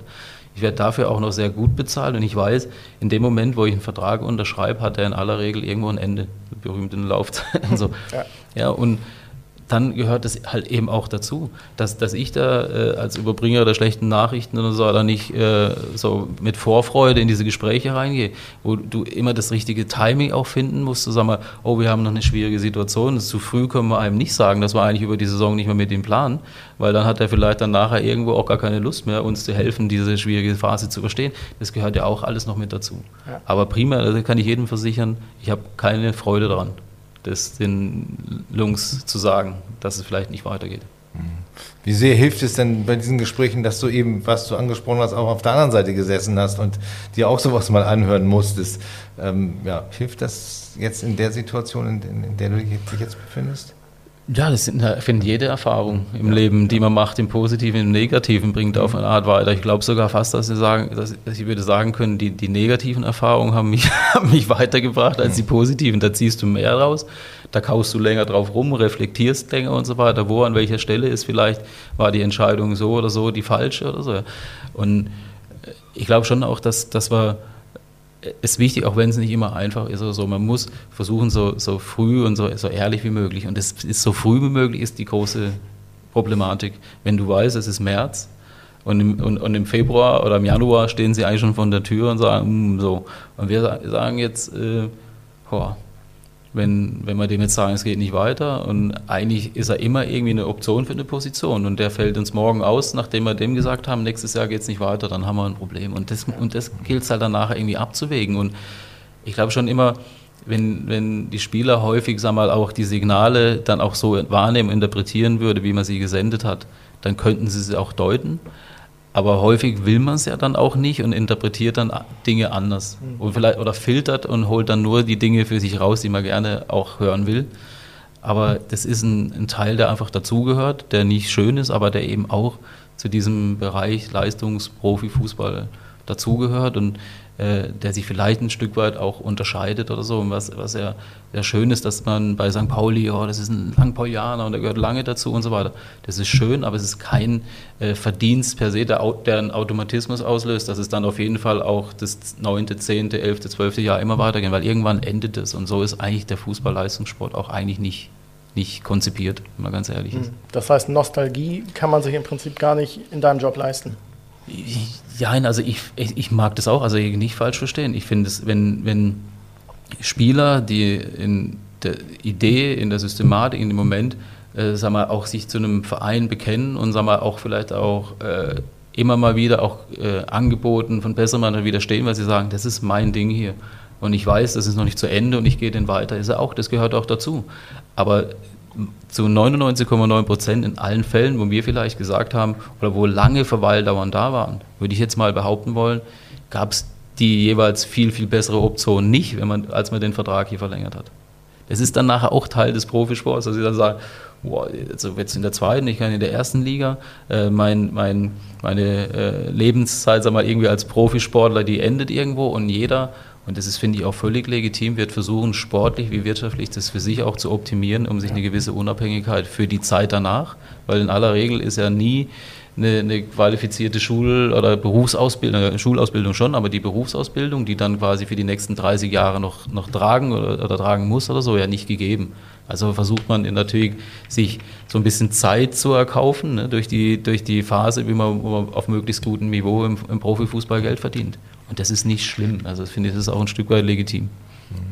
Nun hast du bisher sehr wenig äh, Verträge mit Spielern verlängert in den zwei Jahren. Das hat dein Vorgänger äh, wesentlich intensiver äh, gemacht. Man hat dir deshalb auch teilweise vorgehalten, du willst auf jeden Fall das alte St. Pauli äh, hier überwinden und loswerden. Ähm, wie sehr ärgert dich so ein Vorwurf? Also ich würde würd jetzt lügen, wenn ich sagen würde, das geht eigentlich völlig an einem mhm. vorbei. Weil, das, weil, weil ich nicht in so Kategorien denke. Ganz wichtig. Ich sage, ich fühle mich, wenn ich zum Verein komme, zuerst mal, sag mal der Mannschaft, dem Verein und sozusagen verpflichtet und sagen, ja, ich muss, ich muss doch äh, immer wieder auch, auch Wahrheiten benennen können, auch wenn sie unangenehm sind. Und wenn wir irgendwie über Beobachten, über längere Zeitraum einfach festgestellt haben, wir, wir scheitern immer wieder an einem gewissen Punkt, dass es nicht weitergehen kann ja, dann schaffe ich es doch nicht, indem ich sage, jetzt machen wir einfach weiter so, irgendwann wird es schon funktionieren, sondern dann muss ich auch bereit sein, was zu ändern. Und es hat nichts mit dem alten oder neuen, aber diese Kategorien, die sind mir echt fremd. Ich sage mal, es ist ein, äh, ein unfassbar toller Verein, der aber trotzdem auch immer schon in den letzten Jahren für sich das Gefühl hat, wir kriegen nicht unsere Kraft so richtig auf die Straße. Mensch, woran liegt denn das? Und, und wenn, wenn wir dann quasi zur Merchandising-Verein mit einer angeschlossenen Fußballabteilung wird und so, das kränkt mich am allermeisten, weil das ist ein Profifußballverein. Und ein Profifußball will möglichst auf hohem Niveau Leistung erbringen und seine, seine Möglichkeiten sagen wir, in dem Wettbewerb gegen die anderen auch auf den Platz kriegen. Und das ist uns und ich glaube dem Verein ein paar Jahre nicht wirklich äh, gut gelungen und zwar über einen relativ langen Zeitraum. Und dann muss auch die Bereitschaft noch da sein und auch erlaubt sein, dass man was verändert, um vielleicht irgendwas Neues zu initiieren. Hm, es ist aber auch ein schmaler Grad zwischen Kontinuität, die jeder anstrebt, du ja sicherlich auch, und doch so kleine Reizpunkte im Kader zu setzen. Wie kriegst du diesen schmalen Grad hin, dass ein Umbruch nicht zu groß wird, sondern dass man schon die Gruppe im Kern zusammenhält und nur punktuell verstärkt? Ja, das ist, das ist, äh, gibt es nicht irgendwie so einen, einen äh, Dreisatz oder so Algorithmus so richtig hinterlegen kann. Ich sag, äh, die, die, oder den größten Vorteil oder Gewinn jetzt einmal in der Frage, in der Kontinuität sehe ich einfach, dass wir eine komplette Transferperiode, eine Vorbereitung auf eine Saison gemeinsam mit Trainer, Trainerteam und so weiter in der sportlichen Leitung und der Scouting-Abteilung vorantreiben konnten. Das ist ein Riesen, und da die Kontinuität ist schon mal ein ganz wichtiges Element. Und haben natürlich drumherum viele Dinge, Infrastruktur, die Plätze versucht besser zu machen, den Kraftraum nochmal erweitert, im medizinischen äh, äh, Apparat sozusagen nochmal nachjustiert und so. Das sind alles Dinge, die, die helfen, damit der, der Kern des Fußballthema besser werden. Und ich bin da auch irgendwie deiner Meinung, du brauchst auch immer, wenn eine Gruppe funktioniert hat, trotzdem auch immer wieder so ein bisschen ein frisches Element, sodass jeder denkt, so also oh, was ist es jetzt für einer? Macht er mir meinen Platz streitig und mhm. so weiter? Weil die, die Konkurrenz und der, der, Wettkampf sozusagen, die im täglichen Training ist die Vorbereitung auf das, was sich am Wochenende erwartet, wenn der andere äh, aus dem Millantor die Punkte mitnehmen möchte. Mhm. Und dadurch hauchst du das auch. Aber ein, ein stabiles Gerippe, sagen wir vielleicht dann so von fünf, sechs, sieben, acht Spielern, hilft natürlich enorm. Ja. Mhm. Und dass du dann äh, die auch einen längeren Zeitraum. Und trotzdem unterliegen solche Mannschaften auch natürlichen Zyklen, dass sich das immer verändert. Und äh, den, den, Algorithmus oder so in dem Sinne habe ich nicht, aber wenn ich weiß, ich habe ein, zwei Stürmer, einen zentralen Mittelfeldspieler, einen Sechser, einen Innenverteidiger, einen Torwart und so, da weiß ich, ich habe da schon mal was stehen, wo ich weiß, dass es funktioniert und kann den, den Rest darum dann auch äh, eventuell weiterentwickeln. Und der Transfermarkt ist ja auch eigentlich ein großes Pokerspiel, oder? Weil häufig kommen Spieler ja erst Mitte, Ende August auf den Markt, wenn auch schon die Bundesliga oder die ausländischen Ligen starten. Bist du da ein geduldiger Mensch und ein guter Pokerspieler, dass du auch theoretisch noch am 31.08. um 11.59 Uhr doch noch einen aus dem Hut zaubern kannst? Ja, das haben wir schon auch vollzogen, aber ich freue mich darüber nicht, weil eigentlich ist die, die Grundintention oder die Idee ist sagen, wenn wir nach der Sommerpause das erste Mal als Gruppe auf den Trainingsplatz gehen, dann ist es genau die Mannschaft, mit der wir äh, am 34. Spieltag auch noch auflaufen. Das ist eigentlich so das Wunschdenken und auf der anderen Seite weiß ich, hm, weil, weil natürlich lauert jeder noch so ein bisschen auf den Spieler, wo du sagst, ja, illusorisch oder so, den zu kriegen, ah, vom Gehaltsniveau, mit der Laufzeit und dies und, und trotzdem, weil das wieder in Gange kommt und da fällt ein Steinchen um und so. Aber ähm, es, es, sollte, finde ich, so wie wir es jetzt eigentlich haben, dass man so gefühlt für uns so 80, 90 Prozent haben wir jetzt schon über einen relativ langen Zeitraum stehen. Ein bisschen ärgerlich, dass 1, 2, 3, 4, haben wir vorher schon mal gesagt, so Matanovic, Olson, äh, Etienne und so weiter, solche Jungs im Moment äh, quasi Teile der Vorbereitung verpasst haben, wo sie eigentlich schon da sind und dadurch so ein bisschen die Integration natürlich ein bisschen äh, gebremst wird. Aber äh, der Kern ist da und hast du auch jetzt im, gegen Hertha oder so in der ersten Halbzeit gesehen, da war, glaube ich, bis auf äh, Smash im Tor war auch schon da, aber äh, Medic oder so stand dann doch weitestgehend äh, der Kern der letztjährigen Mannschaft der Rückrunde oder der Saison auf dem, auf dem Platz. Und das hilft natürlich schon mal für die, für die Automatismen. Und deshalb, es ist so ein bisschen Pokern und Schauen, aber jetzt wir eigentlich, finde ich, in so einer ich sagen, komfortablen Situation, aber zumindest, dass wir sagen, boah, jetzt äh, geht es nächste Woche los und wir haben noch drei Lücken im Kader, wo wir, nicht, wo wir das Gefühl haben, da sind wir viel zu schlecht aufgestellt oder so, das haben wir nicht im Moment. Mhm. Du hast es angesprochen, vor einem Jahr hast du mal so einen Last-Minute-Transfer hingelegt, der jetzt äh, durchaus eingeschlagen hat. Und der wäre wahrscheinlich auch gar nicht vorher gew äh, möglich gewesen. Guido Borgstaller äh, Gibt es dieses Jahr nochmal so eine kleine, so einen kleinen Bonbon am 31.8.? Ja, aber das sind irgendwie keine Automatismen. Aber natürlich, das sind halt genau solche Geschichten. Sag mal, das ist jetzt kein Scouting-Produkt oder so. Mal vorher gesagt, wie kommen solche Transfers zustande? Natürlich haben wir mit Guido ein Jahr in Nürnberg zusammengearbeitet und natürlich verfolgt man. Und man weiß dann, ja, irgendwann einem Zeitpunkt, wenn ich da anrufe, dann wird er denken, was ist, was ist, was stimmt mit dir nicht? Also noch zwei Jahre Vertrag hinten dran und so. Und, aber dann, je mehr man dann Entwicklungen verfolgt und dann auch mal so mit dem Berater mal spricht und so, und, und ein bisschen kann ich Guido äh, einschätzen, der irgendwo an der Stelle war das Ding für ihn, Schalke für ihn tot. Also der hat einfach für sich gesagt, ich, ich, das, ich kann mich nicht nochmal hochkurbeln und so weiter, ich glaube, da ist einfach nicht mehr dran. Und äh, äh, dann musste natürlich noch einiges passieren, auch Schalke mithelfen und so weiter, dass es passiert ist. Ich weiß es nicht, vielleicht. Ich würde es nie ausschließen wollen, aber ähm, ich sag mal, es ist kein, auch da kein Automatismus, dass man sagt, um, ich will unbedingt so mit Trommelwirbel am 31. noch irgendwie einen aus dem Hut zaubern. Da haben wir dann immerhin schon bei euch in Pokalrunde und mhm. fünf, fünf oder sechs Spiele, Spieltage. Ja. Mhm. So ist auch noch ein bisschen eine andere Situation, ne, wie man es vielleicht schon in der Vergangenheit hatte. Ja, wie sehen denn die Chancen, das muss man natürlich immer wieder fragen, die Woche für Woche. Äh, Salazar und Mamouche haben natürlich gut eingeschlagen in der vergangenen Saison. Ähm, in, mittlerweile sind sie im Training bei ihren Vereinen. Ähm, Ist da Bewegung drin? Ja, also wir folgen natürlich das, das aufmerksam und, und, nutzen natürlich auch irgendwie vielleicht dann unsere Möglichkeiten, immer mal wieder den, den Kontakt da nicht abreißen zu lassen. Ich, ich glaube, die beiden muss man ein bisschen unterschiedlich, glaube vielleicht auch sehen, also mal äh, ist schon von seinem Naturell, hat jetzt einmal dann auch Nationalmannschaft und so weiter nach der Saison äh, auch äh, debütiert, da war da bei der Nationalmannschaft bei, hat sich da eine Verletzung, kam jetzt angeschlagen, so ein bisschen nicht hundertprozentig fit zurück. Dadurch äh, mit dem Trainerwechsel ist der neue Trainer auch nicht so ganz klar, hat sich wahrscheinlich ein bisschen was angeguckt bei uns und hat dann so das Gefühl, oh, da ist schon was, ne, wo man ein bisschen Fantasie entwickeln kann. Also das wird wahrscheinlich, wenn überhaupt, eher sowas sein, was sich relativ spät in der Transferperiode in die eine oder andere Richtung dann entscheiden wird, je nachdem, was dann auch selber an Zugängen, haben wir sind Nemscher geholt und Prekalo noch da und Wekors und so weiter, auch irgendwie dies, so finden Sie da eine, eine, eine Lösung oder eine, eine Position für ihn, und eine Rolle, die ihn auch zufriedenstellt. Weil wenn er nicht spielt, ist er unglücklich. Und bei Rodrigo, die sind jetzt schon ein bisschen weiter, da auch trainiert, die haben im Moment auch noch einen, einen riesigen Kader, aber, aber auch da eine, eine, neue Konstellation durch einen neuen Trainer. Und, und natürlich wird sich da auch ein Stück weit zeigen, wo es hingeht. Und dann äh, hängt aber dann hängt noch so vieles mit hinten dran. Wenn jetzt Frankfurt zu der, zu der ähm, womöglich zu der Entscheidung kommt, es reicht für ihn noch nicht in der, der Wettbewerbs- oder Konkurrenzsituation innerhalb des Kaders, wie sie da ist dann immer die Frage, was, was folgern sie daraus?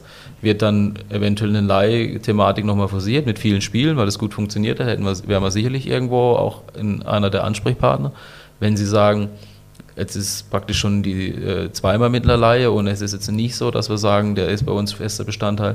Dann haben, haben sie vielleicht jetzt irgendwo hier und da auch Vereine, die sich vorstellen könnten, ihn zu verpflichten. Und dann wird es wahrscheinlich deutlich schwieriger bei einem äh, Preis, der wahrscheinlich dann auch irgendwo in Verbindung mit Rodrigo oder aufgerufen wird. Also es ist ganz schwierig, äh, da irgendwie eine Prognose oder irgendwie eine prozentuale äh, Zahl da irgendwie hinten dran zu, zu hängen, wie wahrscheinlich oder unwahrscheinlich das ist, dass wir einen von den beiden nochmal äh, am Millantor begrüßen können. Welches war denn dein kompliziertester Transfer bei St. Pauli und dein bester Transfer bisher?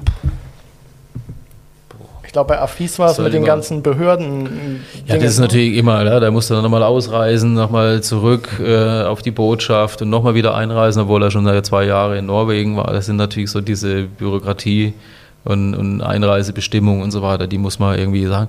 So das, das Beste, das, das, überlasse ich immer gerne anderen oder so. Das ist dann manchmal irgendwie interessant. Häufig werden äh, ja, Transfers oder dann auch erst über eine gewisse Zeit, wenn die kommen dann immer, wenn Spieler kommen und sie, sie kosten unfassbaren Betrag oder so, ja, dann ist doch klar diese Erwartung halt und der kommt. Bei einem Stürmer, der schießt die Tore am Fließband und so. Und die, die, sind aber jetzt für uns ja eher die untypischen. Sagen wir so ein Guido, so, da sagst du, okay, da weißt du im Prinzip vom ersten Tag an, wenn der kommt, der, wo er seine Qualitäten hat und was er im Prinzip in der Mannschaft beisteuern kann. Aber die weit überwiegenden Transfers, die wir jetzt getätigt haben, sind ja immer auch noch, wo wir sagen, ja, der bringt schon relativ viel, um vielleicht sogar schnell äh, in das Profil auf der Position reinpassen zu können aber ähm, der muss auch noch Schritte gehen und wir sehen in gewissen Bereichen echt noch, irgendwie noch richtig Entwicklungspotenzial und das wird sich dann, das wird dann erst über eine gewisse Zeit sichtbar. Und deshalb sage ich, ich überlasse das immer ein, ein, ein, Stück weit anderen. Ich glaube, wir haben jetzt wirklich auch, ob es die Leihspieler waren oder Jungs, die jetzt fest bei uns sind, jetzt in, in Guido oder Kofi oder wo ich sage auch Daschner, wo wir jetzt noch erwarten und so, können, dass dann nochmal äh, was passiert und so. Äh, Eric Smith habe ich ganz viel Fantasie, wenn der jetzt eine, eine, Saison gesund bleibt und so. Da sind schon noch, finde ich, ein, ein, ein, Medic oder so, ja, der eine tolle Entwicklung genommen hat in den letzten anderthalb, zwei Jahren. Also da, da haben wir, finde ich, jetzt eine, eine ganze Reihe von Spielern, wo wahrscheinlich erst sichtbar wird in ein, zwei Jahren oder so, ja, wo man dann vielleicht auch tatsächlich mal urteilen kann, war das jetzt ein guter oder ein schlechter Transfer. Ein Glückstriff war sicherlich auch Timo Schulz äh, für den Verein, für die Mannschaft. Ähm, auch da könnte ja äh, demnächst eine Vertragsverlängerung anstehen. Wann ist denn da die Tinte trocken? ja, da werden noch die Bleistifte gespitzt. Nein, es ist, ist da, glaube ich, jetzt so in der, äh, wenn man so in einer vernünftigen Chronologie oder so vielleicht die Dinge verfolgt. Mir war zum Beispiel für meine Entscheidung wichtig, dass dass ich weiß, dass auch das Präsidium sich äh, wieder zur Verfügung stellt und der Aufsichtsrat äh, des äh, Präsidiums, so wie es jetzt ist, auch, auch wieder äh, den Mitgliedern zur Wahl vorschlagen wird. Das ist für mich wichtig, dass ich weiß, mit, mit wem habe ich es die nächsten Jahre sozusagen inhaltlich mit meinem Job primär zu tun. Und dann ist ja, dann ist jetzt die Entscheidung über meine, äh, meinen Verbleib hier im Verein und jetzt ist sicherlich ein Stück weit dann äh, in der Logik auch der nächste Schritt, das Unterfangen mit Timo äh, anzugehen und ich hoffe und denke, das wird uns auch gelingen. Denn er wird ja sicherlich begehrt sein. Also irgendwann, wenn die Entwicklung so weitergeht, werden natürlich auch andere Vereine mal den Namen Timo Schulz ins Notizbuch schreiben.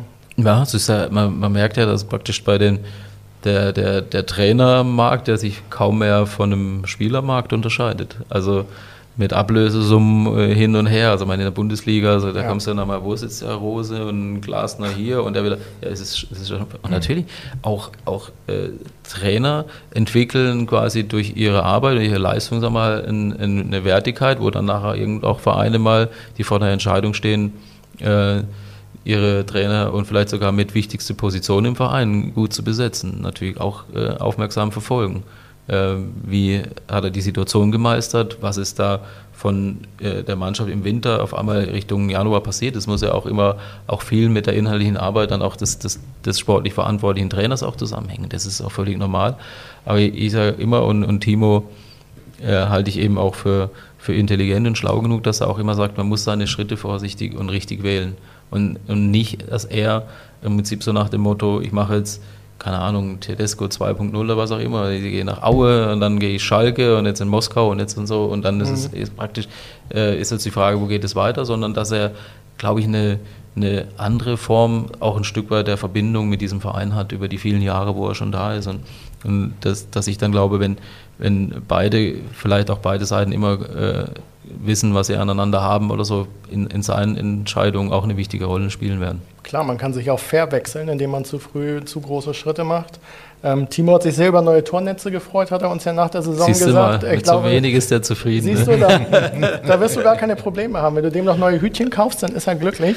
Ähm, was für Investitionen müsst ihr denn noch außerhalb des Spielerkaders jetzt tätigen? Wollt ihr tätigen, um auch zukunftstechnisch gut aufgestellt zu sein? da, wenn jetzt wünscht ihr was, also, dann könnte ich jetzt eine lange Liste aufführen. Aber ich glaube, so, das ist ja, finde ich, was, worum es auch immer irgendwie geht, wenn man sagt über Weiterentwicklung und so, da gehört das halt einfach irgendwie mit dazu.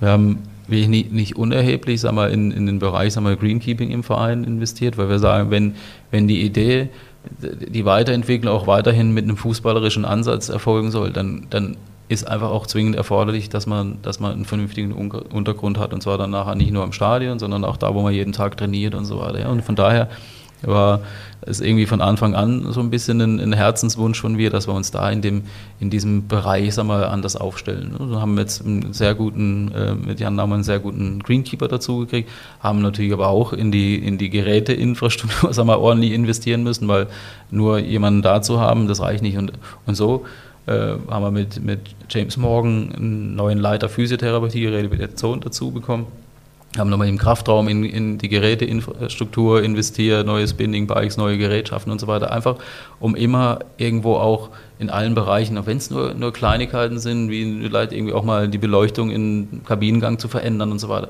Das, das ist einfach immer so, die Jungs und alle so drumherum das Gefühl haben, es geht, es entwickelt sich immer irgendwie ein mhm. Stück weit weiter und, und das gehört halt eben für mich auch dazu. Und ich glaube, noch mehr als über die Tornetze hat er sich über den tollen Platz gefreut und genauso über die, die Spieler, die dazugekommen sind, die er dann in, in den ersten Tagen der Arbeit eben auch noch viel besser einschätzen konnte, was für Typen wir mit dazugekriegt haben. Und ich glaube, das, das ist ja auch nicht irgendwie selbstverständlich, dass du in dem Verein, wo du lange gespielt hast, an dem Ort, wo du heimisch geworden bist, mit deiner Familie in Bundesliga oder in Zweitligaverein trainieren darfst. Und das, glaube ich, äh, macht ihn insgesamt relativ zu einem zufriedenen Trainer und zufriedenen Menschen und das strahlt er zumindest aus. Und äh, ich hoffe und denke, dass er auf jeden Fall äh, Lust hat, zu versuchen, das Thema hier noch weiter in allen Bereichen mit voranzutreiben. Bist du auch ab und zu im Kraftraum? Findet man dich da auch mal?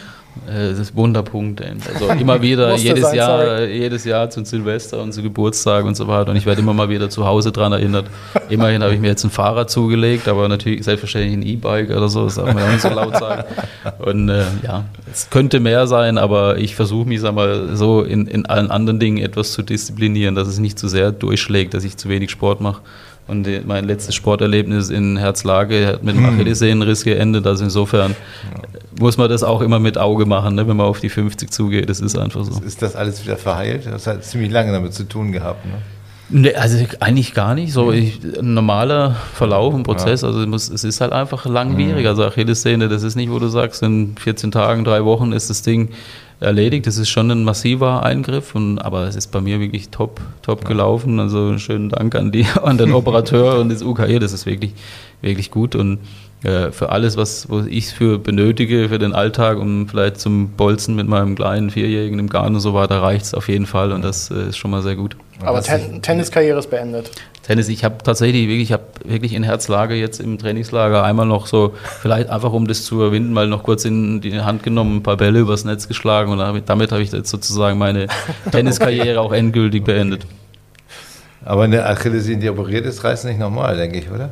Jetzt Aber angeblich nicht mehr. Also die, also die kritische Phase ist, glaube ich, so die ersten Wochen, so mit Rehrupturen, ja. wenn du mal von der ja, Bettkante ja. runter oder so, oder deinen Schuh nicht, aber da war ich, mhm. war ich sehr äh, diszipliniert und habe meinen Schuh lange, lange, wie es vorgegeben war, getragen und jetzt, äh, jetzt sollte sie halten. Aber hat, man hat ja noch eine zweite, ne? die kann ja auch noch. Ja, ja, ja. Ähm, mit, um wieder zum Herzen zurückzukommen. das Benja war ernst. Ja, das war ernst, ja. Viel ernst. mit Benjamin Liedke einen neuen Leiter für das Nachwuchsleistungszentrum installiert, also auch in der Funktion jetzt. Ähm, welche Ziele und Perspektiven habt ihr für den Nachwuchs, der ja auch äh, unter der Pandemie noch mehr gelitten hat, würde ich sagen, äh, als die Profis? Ja, noch immer leidet, muss, ja. man, muss man ehrlich sein. Mhm. Also durch die, diese Konstellation. Natürlich haben wir auch ein Stück weit, also jetzt pandemiebedingt, aber auch sagen wir, mit der Überzeugung, sagen wir, wir müssen immer gucken, von welcher Stelle oder so die, die das Pferd aufzäumt oder so. Sagen wir, gesagt, wir haben einfach auch die, die Vorzüge jetzt irgendwie kennengelernt, dass wir sagen wir, auf der, an der Kollau und sagen wir, auch mehr Möglichkeiten haben, räumlich, von der Fokussierung und so weiter, aber halt einfach nicht von früh bis spät so eine hohe Frequenz da im, im Prinzip läuft. Und das ist natürlich, sagen wir gerade zu, zum Nachteil der Leute, die da ihren, ihren Büroarbeitsplatz haben oder die Kabine nutzen. Von der Platzsituation hat sich, haben sie so wahnsinnig viel nicht verloren, weil sie hatten eigentlich nur den einen Kunstrasen, der jetzt auch noch für das NLZ nutzbar bleibt. Und wir haben uns jetzt entschieden zur neuen Saison hin mit der U23 jetzt zumindest die, die, die zweite Herrenmannschaft sozusagen wieder an die Kollau zurückzuholen. Also auch nicht nur räumlich, sondern eben auch inhaltlich eine engere Verzahnung mit dem, mit dem Lizenzbereich hinzukriegen, als wirklich Übergangs- und Verbindungsmannschaft aus dem Nachwuchs zum, zum, äh, zum äh, Profi-Herrenfußball. Aber wir müssen wirklich zwingen, und da ist, das ist auch mir oder auch dem ganzen Verein, und das weiß ich schon seit vielen Jahren, wir müssen in, in dem Bereich sag mal, der, der, der Infrastruktur, der Trainings- und Spielinfrastruktur in dem Bereich äh, versuchen, eine Perspektive aufzuzeigen. Und da ist der Verein äh, im Moment mit, mit großem Engagement und Nachdruck dran, äh, vielleicht auch tatsächlich Lösungen kreieren zu können. Da braucht es natürlich, wie es immer so ist, äh, den politischen Willen auch irgendwo, weil, weil natürlich nichts rarer ist in so einer Stadt wie Flächen. Und, und das wird der, der erste Grund sein. Jetzt kommen wir natürlich in der Phase, wo sagen wir, pandemiebedingt sagen wir, große Millioneninvestitionen jetzt auch nicht so ganz locker von der Hand gehen. Aber äh, damit das alles auch wieder so jetzt in, der, in dem neuen Setting dann auch wieder in der richtige Richtung sich entwickeln kann, brauchst du, brauchst du schon auch eine Perspektive über eine bessere Infrastruktur, weil sonst macht das irgendwie keinen Sinn. Und das äh, müssen wir unbedingt angehen.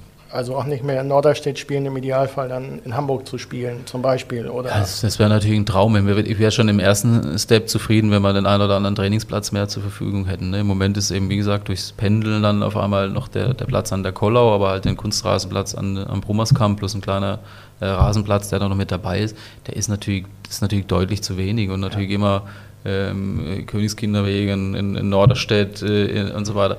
Diese, diese Reisereien, das ist natürlich nichts. Ne? Wäre natürlich schön, das irgendwie ein Stück weit wieder äh, kompakter aneinander zu kriegen. Idealerweise natürlich neben der Trainings auch gleich mit einer angebundenen Spielstätte für U23, U19, 17 und die Mannschaft. Aber wie gesagt, das sind natürlich äh, Wünsche, aber es gibt tatsächlich auch da schon Projektierungen, Pläne und so weiter und es ist da äh, sehr viel in Bewegung. Äh, von Vereinsseite da tatsächlich hoffentlich äh, auch irgendwann mal Wege aufzeigen zu können, wo es hingehen kann in den nächsten Jahren. Ich glaube, Altona 93 kriegt ja auch eine neue Spielstätte. Ja.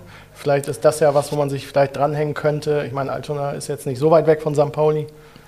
Das ist immer, da bin ich äh, auf sportpolitisches Eis möchte ich mich nicht begeben und Städte sage ich sage mal, es, es, ist jetzt schön, dass ich als, als sportlich Verantwortlichen vielleicht gewisse Bedarfe definieren kann, wenn ich sage, wenn wir ambitionierte Nachwuchsarbeit tatsächlich betreiben wollen mit der Intention, Jungs auf ein Niveau zu entwickeln, die dann tatsächlich für uns, die erste Herrenmannschaft oben in Frage kommen, müssen wir uns anders aufstellen. Das ist sag mal, das, was ich dazu beitrage. Ne? Ja. Und na, nachher die Schritte, wie, äh, äh, in welchen Flächen, in welchen Konstellationen, in welchen Vereinen und so weiter. Ja, das ist dann, finde ich, primär ein Aufgabenbereich anderer. Mhm. Da gibt es auch bei uns Zuständigkeiten auf der operativen, aber halt natürlich auf Präsidiumsebene. Und da ist es auch in guten Händen. Und wenn das eine Lösung wäre oder sein könnte, dann sehr gerne. Aber das ist nicht sozusagen primär das, was ich jetzt äh, in den Ring schmeißen würde, ich sage nur einfach, wir müssen versuchen, alles dafür zu tun, dass wir uns da besser aufstellen und ausrichten. Hm, die U23 ist dir aber schon wichtig, oder? Es gibt ja auch Vereine, die die plötzlich abmelden, weil sie zu teuer ist. Dann machst du Kooperationsverträge mit österreichischen Zweitligisten. Ähm, das ist, glaube ich, kein Modell, was ihr anstrebt. Ist das Thema dritte Liga irgendwann für euch eins, was auf der Agenda steht? Weil der Sprung zwischen zweiter Liga und Regionalliga natürlich ein ganz anderer ist als zweite Liga, dritte Liga. Ja, das ist, das glaube ich, das, die jetzt, wenn du jetzt mal so Wolfsburg mit Kooperationen und so weiter ansprichst, ich finde, man muss dann immer so die jeweilige Situation des Vereins, also mal, wenn die haben jahrelang, also seit ich denken kann, selbst in meiner Kieler Zeit oder so, wo, wo wir selber noch auf Regional, dann Drittliganiveau, haben die mit aller Macht versucht, mit ihrer U23 in die dritte Liga hochzukommen, weil die sagen, dass die Regionalliga für ihre Ambitionen Top-Bundesliga plus international, die für eine, für eine zweite Mannschaft äh, nicht die, die, das ausreichende Spielniveau ist, um, um quasi tatsächlich das hinzukriegen. Und die sagen einfach, es muss einer bei uns so entwickelt sein und da haben sie natürlich die Möglichkeit, Infrastrukturtrainer und so weiter und auch im, im Recruitment, einen Omar, was ich, aus Ägypten zu holen mit 17 oder 18 Jahren. Das, wer kann das?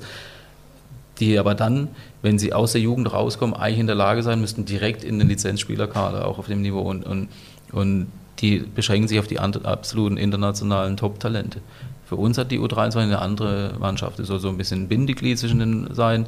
Wir spielen auf einem anderen Niveau, sagen wir, innerhalb der zweiten Liga, wo ich sage, dass äh, häufig dann auch auf dem vielleicht den zweiten Bildungsweg nach der U19 ein, zwei Jahre Fuß fassen im Herrenfußball die U23 eine gute Mannschaft sein kann. Aber dann auch nur ihren Zweck erfüllen kann, wenn du es so machst, wie wir es jetzt machen, nämlich mit der engen Verzahnung äh, zur Lizenzmannschaft hin, dass da einfach auch inhaltlich ein enger Austausch stattfindet.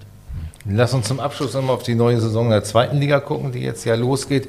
Ähm, der Sky-Experte Thorsten Matuschka hat euch als äh, Aufstiegsanwärter äh, getippt auf Platz 3, einen ja. Platz vor dem HSV. Äh, siehst du euch auch in der Rolle?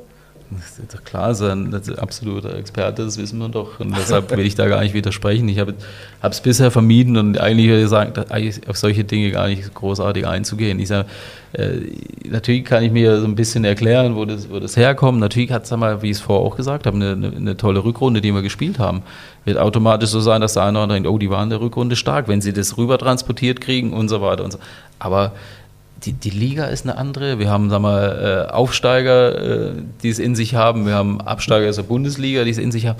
Deshalb sagen wir, das wird nie ein, ein, ein Automatismus oder so sein. Ne? Und ich glaube einfach, äh, es hat ja die zweite Liga immer wieder gezeigt, große Favoriten straucheln. Und vielleicht vermeintlich Mannschaften, die so keiner so richtig auf dem Zettel hatten, konnten immer wieder überraschen, haben eine erstaunlich stabile Saison gespielt und steigen auf, werden Dritter oder was auch immer. Und, aber sich jetzt zu dem Zeitpunkt auf solche Dinge irgendwie einzulassen, wo Transfermarkt nicht rum, die Saison hat noch nicht mal angefangen und keiner weiß so richtig, wo die, die zweite Liga dieses Jahr hingeht. Niemand kann das wissen. Niem, also, das, also wir, die uns mehr oder weniger tagtäglich relativ intensiv mit unserer eigenen Liga auseinandersetzen, tun uns extrem schwer. Mhm. Und es wird jedem, der jetzt von Woche zu Woche die Partien des Spieltages dann irgendwie mal tippen soll, da bin ich mal gespannt, was bei jedem Einzelnen da rauskommt.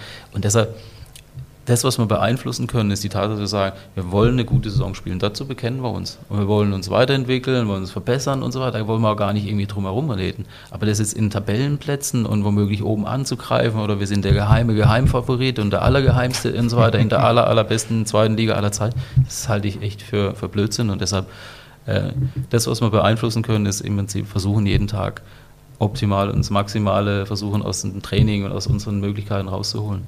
Und wenn wir das dann 34 Mal auf den Platz kriegen sollten, dann wird, wird sich das auch in der Tabelle äh, widerspiegeln. Hm. Auch wenn bald wieder Hamburger Dom ist, ich glaube, Achterbahn äh, muss mal nicht sein, oder? Nee, wirklich, wirklich nicht. Ne? Auch wenn natürlich gerade solche Ligen in ihrer Ausgeglichenheit und Unvorhersehbarkeit natürlich fast schon ein Stück weit so prädestiniert sind. Ne? Dass, so, dass Vereine solche äh, und, und keiner irgendwie da oben fest und, und sich dann auf dem Niveau oben durchspielen lässt. Es hat leider ein bisschen zu sehr, finde ich, in den letzten Jahren so diesen, diesen Verein äh, vielleicht schon irgendwie nicht ausgezeichnet, ist das falsche Wort, aber war Kennzeichen dafür, dass man zu sehr diese gute Hinrunde, schlechte Rückrunde oder umgekehrt und so weiter häufig hatte. Und das ist halt das Gegenteil von dem, was du brauchst, wenn du, wenn du stetig, sag mal, auf einer Strecke dich entwickelst, dann brauchst du einfach mehr Stabilität. Und das wäre äh, wünschenswert, dass uns das gelingt. Das war ja auch letztes Jahr so. Du warst im Winter gefühlt ein potenzieller Drittligist, dann hast du plötzlich aber die Chance gehabt, noch Dritter zu werden, weil ja. du halt einen unfassbaren Lauf hattest. Mhm. Und am Ende trudelt die Saison aus und du wirst Elfter wenn ich mich recht erinnere. Zehnter. Zehnter. So, das ist so, finde ich.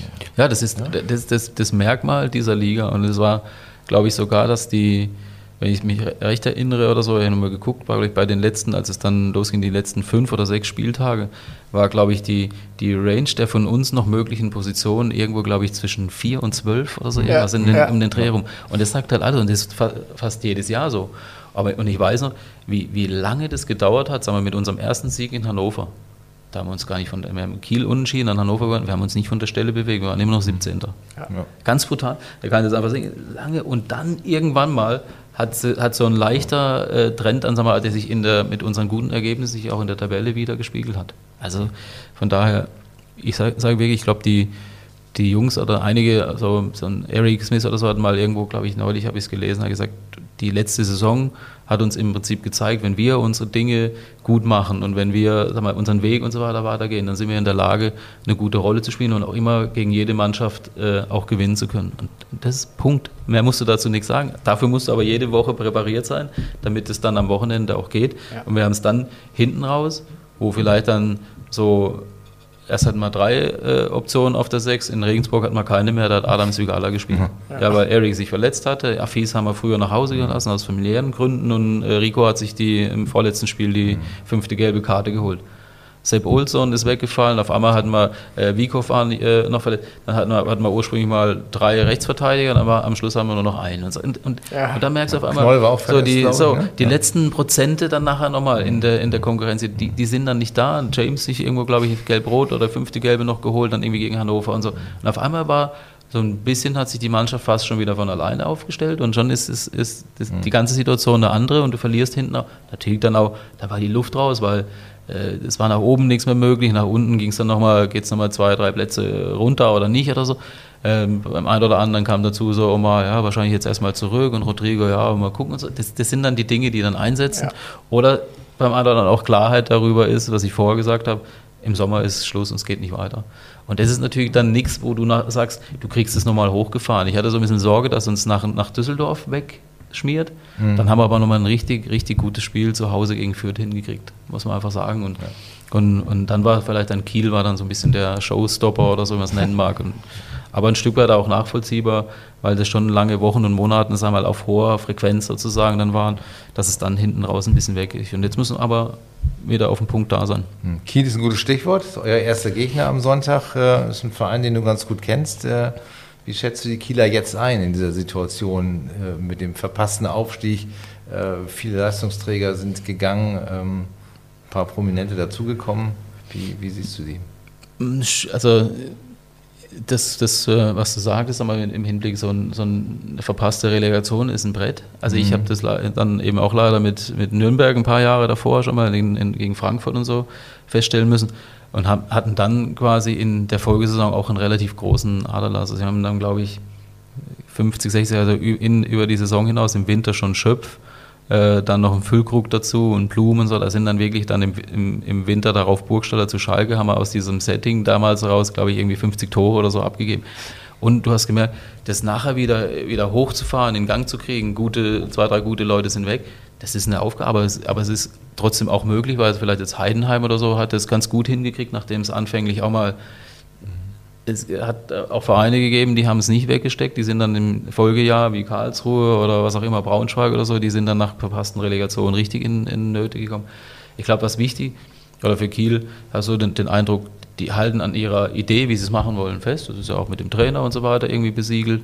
Es sind sicherlich nicht unwesentliche äh, äh, Teile aus diesem Puzzle sozusagen rausgefallen, die mal Leistungsträger, also die, die, die Dames, Mefferts, äh, Serras, Lees und so weiter, ja, die sind sicherlich irgendwie nicht leicht zu ersetzen. Aber so mit Skripski und, und so weiter haben sie doch auch, finde ich, ein paar richtig äh, nochmal qualitativ gute Leute dazugekriegt und Ja, die werden wahrscheinlich ähnlich wie viele anderen auch, auch noch nicht so richtig wissen, wo stehen wir denn jetzt zu dem Zeitpunkt, aber äh, das wird auf jeden Fall äh, eine interessante, aber auch äh, große Aufgabe am Sonntag gegen die Kieler. Welchen Stellenwert hat Kiel für deine Karriere gehabt, als du da die Chance bekommen hast? Ja, ich glaube, ich, das, ohne überheblich oder so, ich glaube, damals hat eher Kiel die Chance gesehen, mich zu kriegen, weil natürlich, sag mal, ich kam aus Erst- und Zweitliga-Zeiten und die waren so in der dritten Liga am Rumtaumeln. Es war äh, eigentlich, sag dass ich davor nur so ein bisschen aus der Distanz eigentlich so mit Kiel mich nicht großartig beschäftigt hatte, weil die ja eigentlich gar nicht stattgefunden haben. Und erst dann quasi, wo äh, sag mal, nach der Aachenzeit mit Zeitung, da gehst du mal hoch, guckst dir das an, lernst du mal die Leute kennen und so weiter, dann auch, auch so erkannt zu haben, so, was ist eigentlich die Idee, wo es hinentwickelt werden soll, welche Fehler haben sie vielleicht auf ihrem Weg da auch schon mal gemacht. Die haben ja auch so mal so viel mit, mit großen Investitionen, mit äh, vielleicht dann ehemaligen Zweitligaspielern, mit Falco Götz und großen Namen und Andy Thoms und so weiter äh, versucht, es hinzukriegen und haben dann erst so gemerkt, wir müssen es vielleicht mal ein bisschen anders machen und eben auch äh, mal Infrastruktur am Stadion was machen, die Trainingsbedingungen verbessern und so weiter. Ne? Und das hat mich total gereizt oder so, so mal so ein äh, Projekt oder so, wo man sagt, da sind wir jetzt von der vierten Liga, wollen wir das irgendwo hinentwickeln und zwar, wenn es geht, irgendwie im Gleichklang von Infrastruktur und sportlicher Entwicklung und so. Und deshalb äh, hat es total Spaß gemacht, haben tolle Erlebnisse und dann irgendwie aufgestiegen und dann die äh, in äh, Pokal dann irgendwie mal als, als damals noch Regionalliges irgendwie bis ins Viertelfinale gegen Borussia Dortmund und so weiter vorgestoßen. Das waren einfach,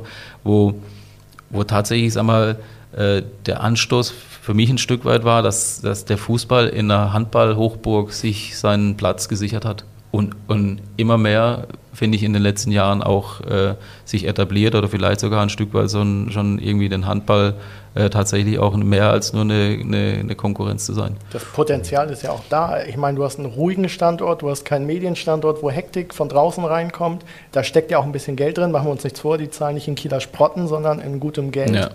Ähm, wie, wie nimmst du den Standort auch perspektivisch wahr?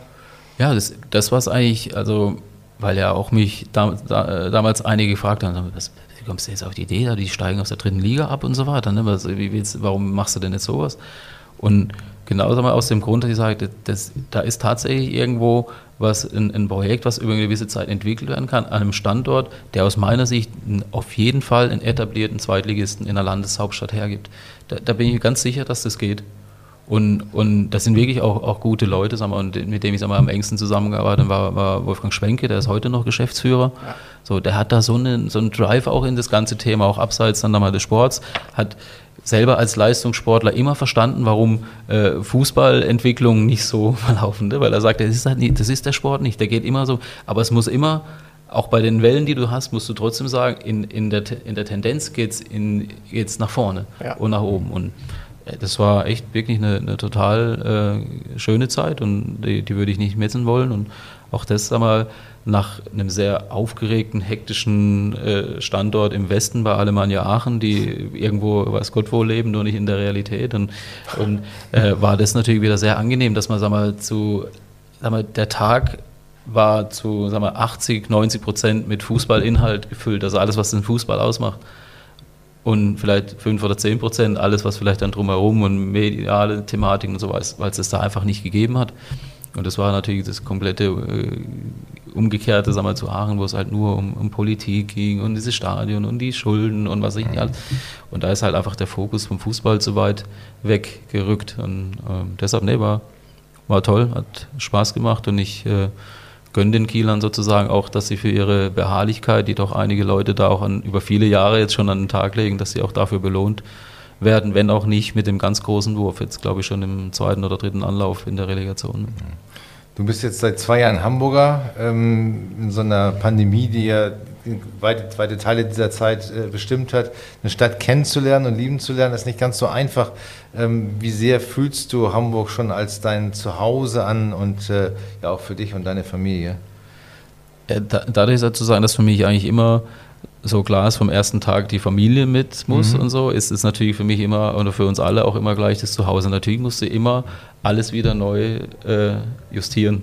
Also vom Schule oder Kindergarten in dem Fall, äh, vom Hausarzt bis sonst irgendwo. Ne? Also bis du wieder die, die, die Dinge wieder so organisiert hast, dass es passt.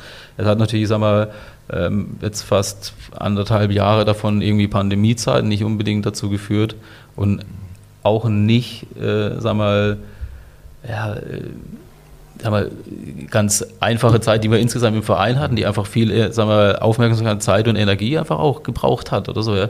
Dass du dann nicht sagst, wir nehmen mal uns zwei Tage und, und bummeln mal ein bisschen durch Hamburg und lernen mal die Stadt kennen oder so, ja. Aber ich habe immer äh, hin und wieder und so weiter doch auch mal durch die Stadt in die verschiedenen Stadtteile kommen. Wir wohnen im Westen jetzt irgendwie der Stadt und haben es nicht weit irgendwie zur Elbe. Das ist natürlich was, wo man sich schnell heimisch fühlt, ne, wenn, das, wenn das passt. Und ähm, es ist eindeutig eine der schönsten Städte, in denen ich bisher gelebt habe. Natürlich manchmal, wo du sagst, ein bisschen kleiner wäre auch gut, aber es ist dann irgendwie halt, wenn man so eher aus Freiburg und noch ein bisschen ländlicher kommt, ist das vielleicht dann schnell mal so. Äh, so diese vielen Möglichkeiten, die diese Stadt bietet, konnte man jetzt äh, natürlich auch in der Zeit jetzt noch nicht nutzen, aber wir fühlen uns äh, sehr wohl hier in Hamburg, das kann ich sagen. Ja. Hast du besondere Talente in der Pandemie entwickelt? ich also habe nicht, ich habe nicht, aber der Tennis ist eindeutig nicht. Ich habe auch nicht wie die Jungs irgendwie auf einmal Klavier spielen angefangen oder irgendwelche Sprachen.